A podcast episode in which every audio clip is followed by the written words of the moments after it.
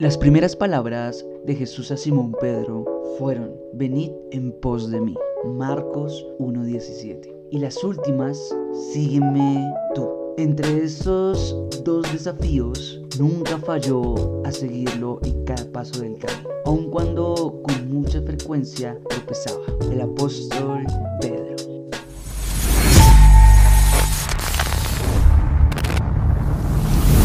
Cuando Jesús llegó a la vida de Pedro, este simple pescador se transformó en una nueva persona, con nuevas metas y prioridades. No llegó a ser una persona perfecta, pero nunca dejó de ser Simón Pedro.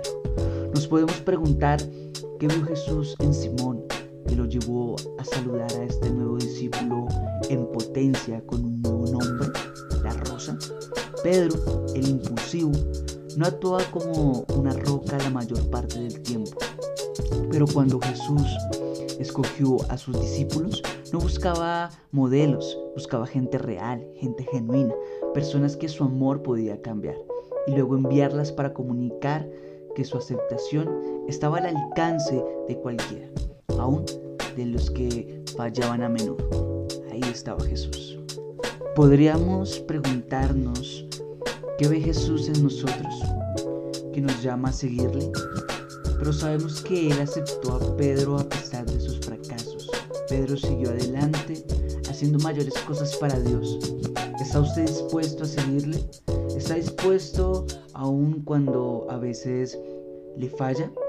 Vamos a ver algunos puntos fuertes y logros de la vida de Pedro. En primer lugar, se convirtió entre los líderes reconocidos de los discípulos de Jesús uno del grupo más íntimo de los tres. En segundo lugar, fue la primera y gran voz del Evangelio durante y después del Pentecostés. En tercera medida, tal vez conoció a Marcos y le dio información para el Evangelio de Marcos. Y como último, escribió primera y segunda de Pedro.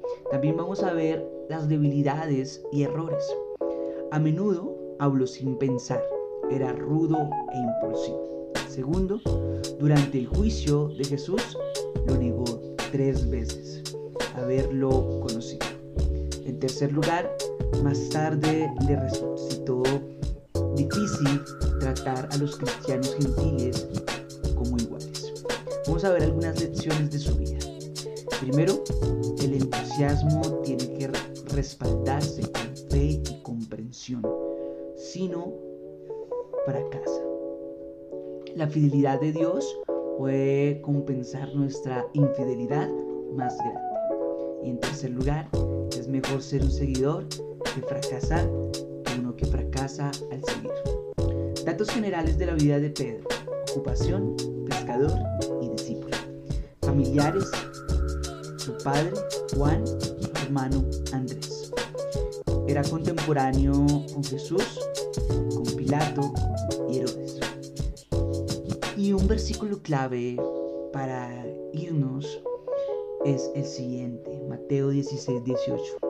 Y yo también te digo que tú eres Pedro, y sobre esta roca edificaré mi iglesia, y las puertas del Hades no prevalecerán contra ella. La historia de Pedro se narra en los evangelios y en el libro de Hechos también se menciona en Gálatas, además de las epístolas que escribió. No te rindas a pesar de tantas veces que le hayas fallado a Jesús. Sigue adelante. Sigue siendo un seguidor que fracasa. A pesar de tus debilidades, el Señor sigue siendo fiel.